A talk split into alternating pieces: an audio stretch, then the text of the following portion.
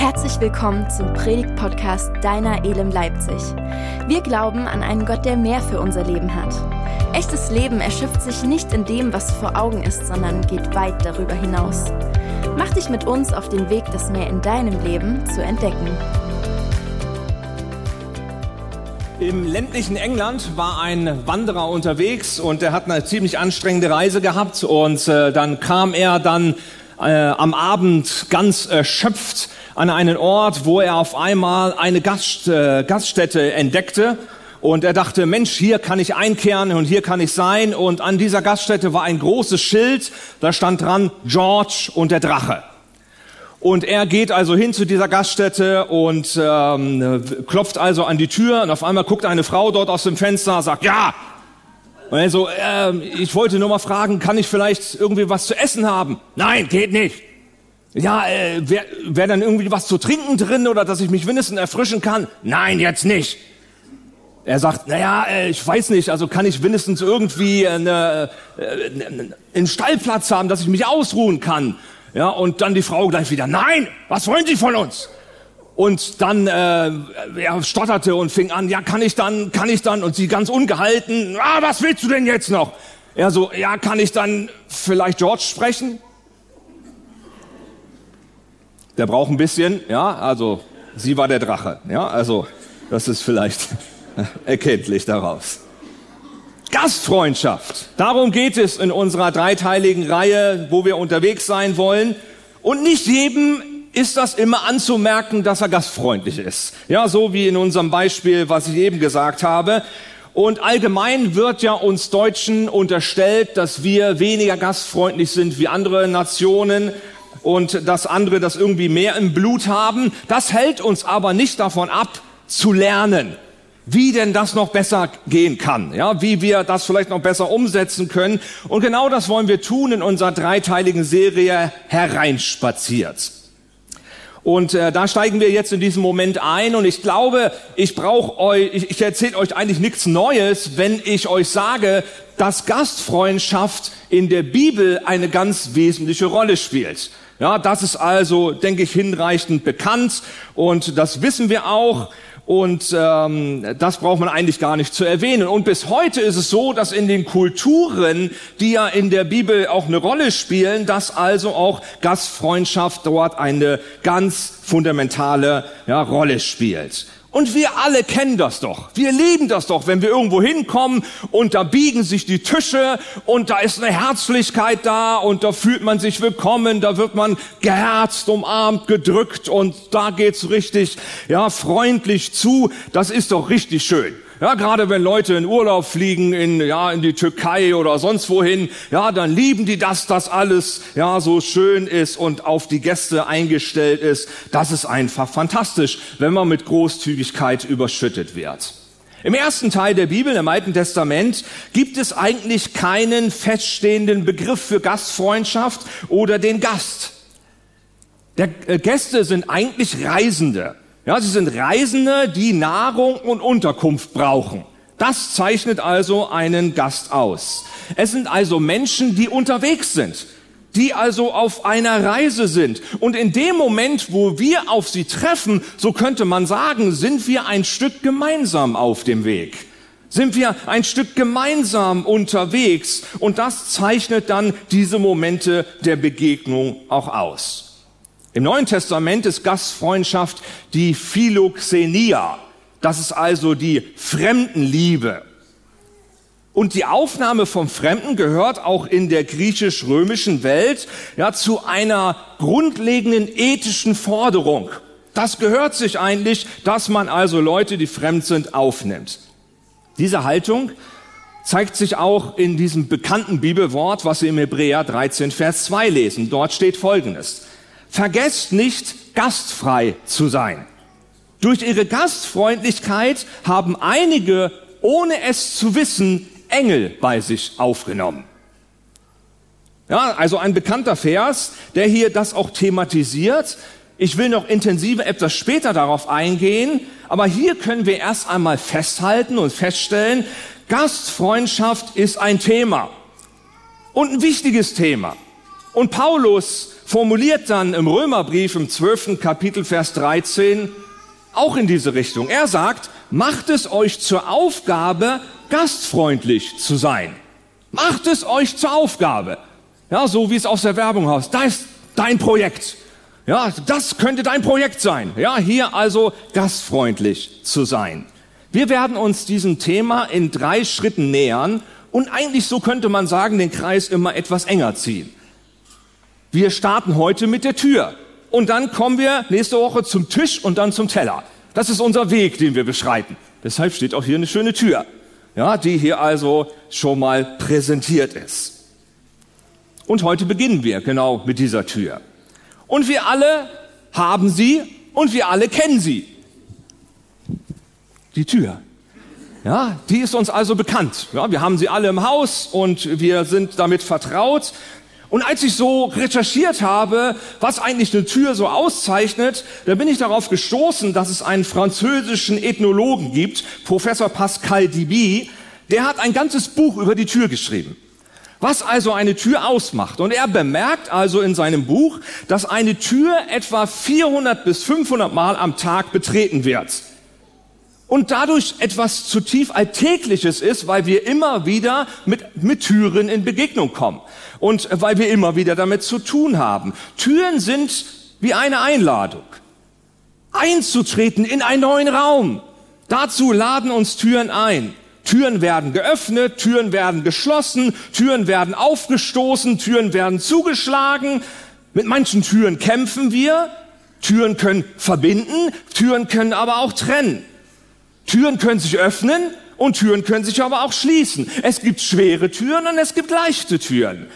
Und Türen tragen eine tiefe Symbolik in sich und sind auf der anderen Seite doch ziemlich banal alltäglich, weil wir eben immer wieder damit zu tun haben. Seit den ersten dauerhaften Siedlungen von Menschen spielen Türen eine wichtige Rolle in der Geschichte. Die ältesten bedeutenden Siedlungen der Welt zeugen davon, wie zum Beispiel eine Stadt, die wir aus dem biblischen Kontext sehr gut kennen, nämlich die Stadt Babylon. Auch hier ja, sehen wir, dass Türen oder Tore eine wichtige Rolle spielen. Es gab ja fünf Stadttore in dieser prächtigen Stadt und eines dieser Stadttore ist heute zu besichtigen in Berlin im Pergamon Museum, das Ishtar-Tor. Und es ist beeindruckend, ja, wenn man das anschaut und da sieht man, wie viel Wert darauf gelegt wurde. In Europa wurde die älteste entdeckte Tür aus Holz ja, hergestellt und sie wurde von Archäologen bei Ausgrabungen in Zürich gefunden. Ja, dort war das also aufzufinden und diese Türen waren in einem gut, ziemlich guten Zustand und waren etwa 5000 Jahre alt. Und wo die Türen erst nur aus Scharnieren und dann einfachen Brettern bestand, wurden die dann natürlich immer weiterentwickelt. Und bei den Stadttoren, die ich eben schon erwähnt habe, stellte man irgendwann Stadttorwächter hin. Bei den Türen kamen irgendwann Schlösser in diese Türen hinein.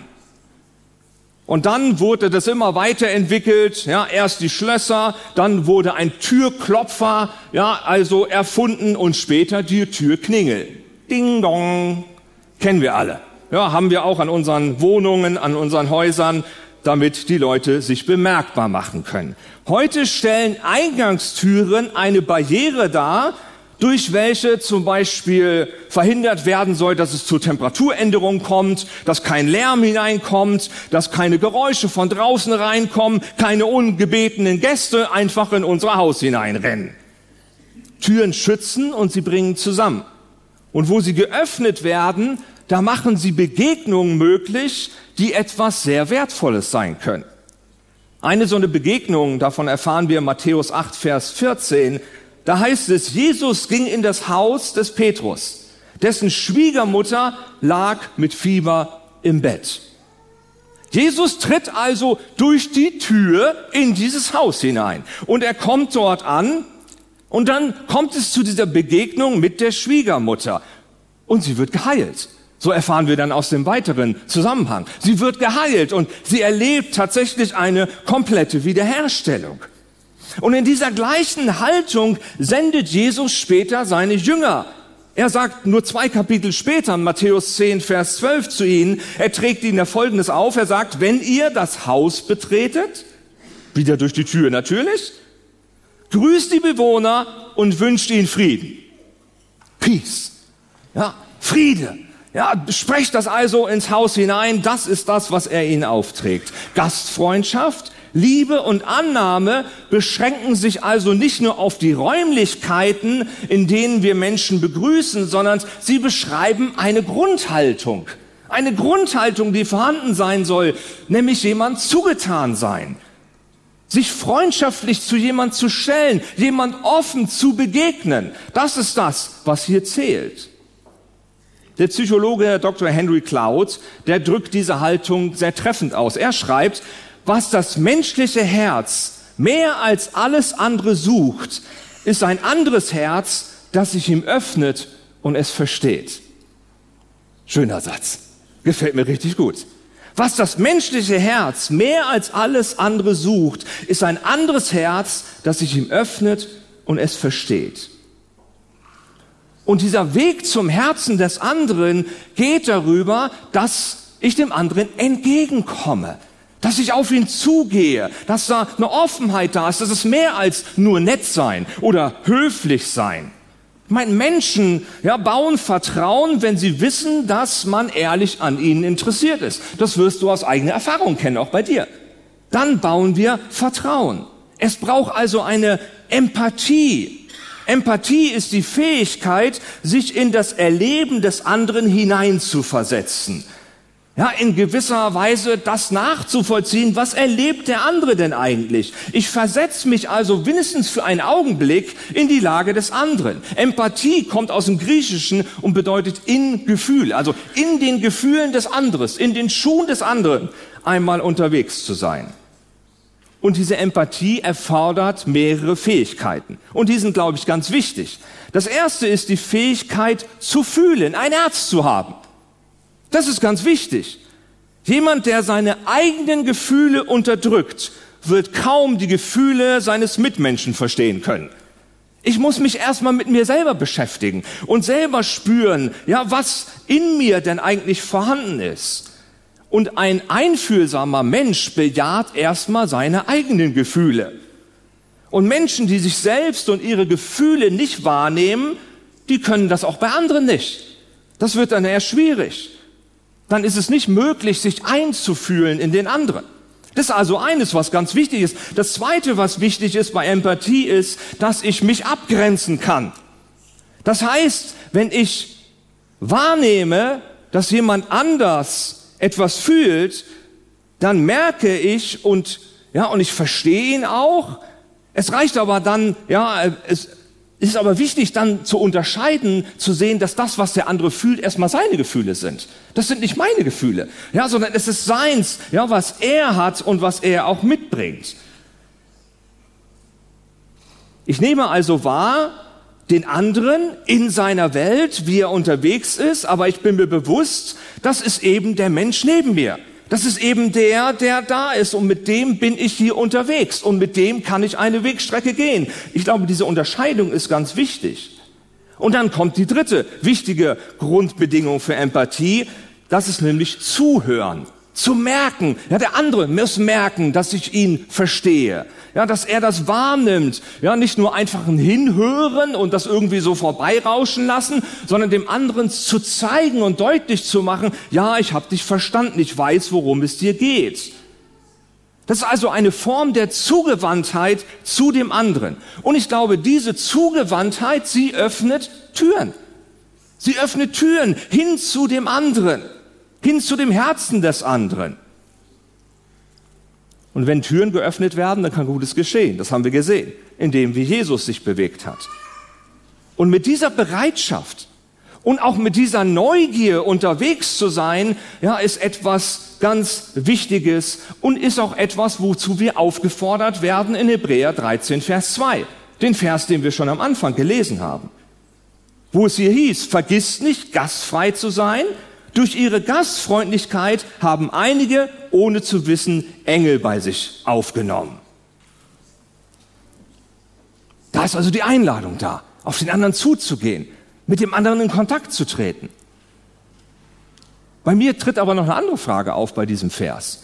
Ja, wenn hier also steht, ja, ohne zu wissen hat, er, hat man dann vielleicht einen Engel aufgenommen. Ich habe mich dann gefragt, was ist eigentlich, wenn mein Gegenüber sich nicht als Engel entpuppt? Was ist dann eigentlich? Ich habe einen Artikel gelesen, der war überschrieben mit der Überschrift Gastfreundschaft hat ihre Grenzen aus der Saarbrückener Zeitung. Folgendes wurde da gesagt. Sie kommen über Nacht und machen alles platt. Ihre Hinterlassenschaften sind zertrampelte Felder, aufgewühlte Erde, zerstörte Pflanzen. In letzter Zeit scheinen sie wieder stärker ihr Unwesen in unsere Region zu treiben und das nicht nur auf öffentlichen Grünflächen, sondern auch in privaten Gärten. Hier war die Rede von Wildschwein. Wildschwein, die also da nachts gekommen sind und alles platt gemacht haben. Ja, alles durchwühlt haben, ja, und alles, ja, hier äh, in Unordnung gebracht haben. Und dann wird hier gesagt, in der Nähe von Menschen fühlen sich schlaue Wildschweine offensichtlich sauwohl. Das ist irgendwie, ja, ist was Schönes für die. Die gute Nachricht, und das wurde uns auch verraten hier in dem Artikel, es gibt Schutzmaßnahmen. Es gibt Möglichkeiten, sich davor zu schützen. Ja, dass eben die Tiere nicht so einfach einfallen. Zum Beispiel, dass man ja keine Speisereste offen rumliegen lässt, auch im Komposter nicht. Ja, dass man Fallobst wegräumt und dass man vielleicht einen stabilen Zaun baut. Und all dies sind Möglichkeiten, um effektiv und dauerhaft zu verhindern, dass einem Wildschweine auf die Pelle rücken. Hm. Bedeutet gastfreundlich zu sein, dass ich immer meine Tür öffnen muss? Muss ich unter allen Umständen immer gar eine geöffnete Tür haben? Ich finde das eine sehr berechtigte Frage. Es liegt im Wesen einer Tür, dass sie beides kann. Sie ist da zum Öffnen und sie ist da zum Schließen. Sie ist eine Einladung, sie ist aber auch Schutz. Beides spielt hier eine Rolle. Menschen, die uns bei jeder Begegnung Kraft kosten, in deren Nähe man das Gefühl hat, man muss wie auf Eierschalen laufen, die immer etwas anzumerken haben, für die nichts gut genug ist, die kein Nein respektieren, ja, und die sich immer nur selber in den Mittelpunkt stellen und immer nur Negatives beizutragen haben und erwarten, dass ich sie glücklich mache, vor denen braucht es Schutz, weil sie so zerstörerisch sind wie Wildschweine. In den Sprüchen von Salomo wird solchen Menschen ein ganzes Kapitel gewidmet, nämlich das Kapitel in den Sprüchen, Sprüche 26. Ich lese uns mal ein Beispiel daraus vor. Im Vers 12 heißt es hier, kennst du jemand, der sich selbst für weise hält? Ich sage dir, für einen Dummkopf gibt es mehr Hoffnung als für ihn. Das ist die Bibel. Ja? Und hier wird das thematisiert. Es gibt also Situationen, in denen es richtig ist, die Tür zu schließen. Zur Gastfreundlichkeit gehört nämlich auch, dass niemand zu etwas angehalten werden sollte, das über das hinausgeht, was er oder sie zu tun vermag. Das gehört auch dazu. Bei einer falsch empfundenen Verpflichtung zur Gastfreundschaft kann ein Nein sogar sowas wie ein nächster Schritt für dich sein. Nämlich, dass du lernst, wirklich hier Verantwortung zu übernehmen, auch für dich und aus einer Überforderung herauszubrechen, die über deinem Leben so schwebt. Ein verantwortlicher Umgang mit der Tür will gelernt sein. Eine immer geöffnete Tür birgt die Gefahr, dass andere über dein Leben bestimmen. Und eine immer geschlossene Tür beraubt dich vieler tiefer Begegnungen, die dadurch möglich wären. Begegnungen, die nicht nur Jesus vorgelebt hat, sondern zu denen er ausdrücklich einlädt. Da lesen wir doch in Offenbarung 3, Vers 20 folgendes. Da sagt Jesus, siehe, ich stehe vor der Tür und klopfe an. Wenn jemand meine Stimme hört und die Tür öffnet, so werde ich zu ihm hineingehen und das Mahl mit ihm essen und er mit mir. Da ist also die Einladung ausgesprochen. Gastfreundschaft schafft Raum für prägende Momente. Für Momente, die unser Leben bereichern. die unser Leben segnen, die uns gut tun, Begegnungen, ja, aus denen tiefe Freundschaften entstehen können, ja, aus denen unser Leben wirklich, ja, geformt werden darf. Und sie ist viel mehr als nur eine Tugend. Nein, Gastfreundschaft ist eine Lebenseinstellung. Sie ist Ausdruck von einem gemeinsamen Unterwegssein. Ich bin mit dem anderen ja unterwegs. Wir sind gemeinsam auf dem Weg. Deswegen spricht Jesus diese Einladung aus hier in Offenbarung 3, Vers 20. Und wir dürfen ihm die Tür öffnen, dass er in unser Leben eintritt und wir dürfen dann gemeinsam mit ihm für andere die Tür öffnen. Und dann erleben, wie es zu Begegnungen kommt, die unser Leben segnen und die uns gut tun. Siehe, ich stehe vor der Tür und klopfe an. Wenn jemand meine Stimme hört und die Tür öffnet, so werde ich zu ihm hineingehen und das Mahl mit ihm essen und er mit mir. Ich will dich heute Morgen fragen, wie sieht das aus in deinem Leben? Hast du dein, deine Tür, deine Tür schon geöffnet für Jesus? Hast du ihn schon eingelassen, ja, dass er bei dir zu Hause ist? Oder gibt es Leute, für die, wo du spürst, da solltest du die Tür ganz bewusst öffnen. Vielleicht gibt es Menschen in deinem Umfeld, wo du die Tür eigentlich zugemacht hast und du schon längst merkst, Gott ruft dich, die Tür wieder aufzumachen. Und er sagt, hey, ich gebe dir die Kraft dazu, ich bin mit dir an dieser Tür. Und ich mache diese Tür neu auf, ja, damit Neues geschehen kann, damit Wiederherstellung geschehen kann, damit etwas wieder zusammenfindet. Gibt es Menschen, wo du vielleicht die Tür wieder auftun solltest? Gibt es Menschen, die du vielleicht einfach mal einladen solltest? Du sagst, das wäre, ist schon längst dran, ist schon längst überfällig. Hey, dann mach doch die Tür auf. Dann lad sie ein und lass es zu dieser Begegnung kommen, die wirklich Gutes bewirken kann.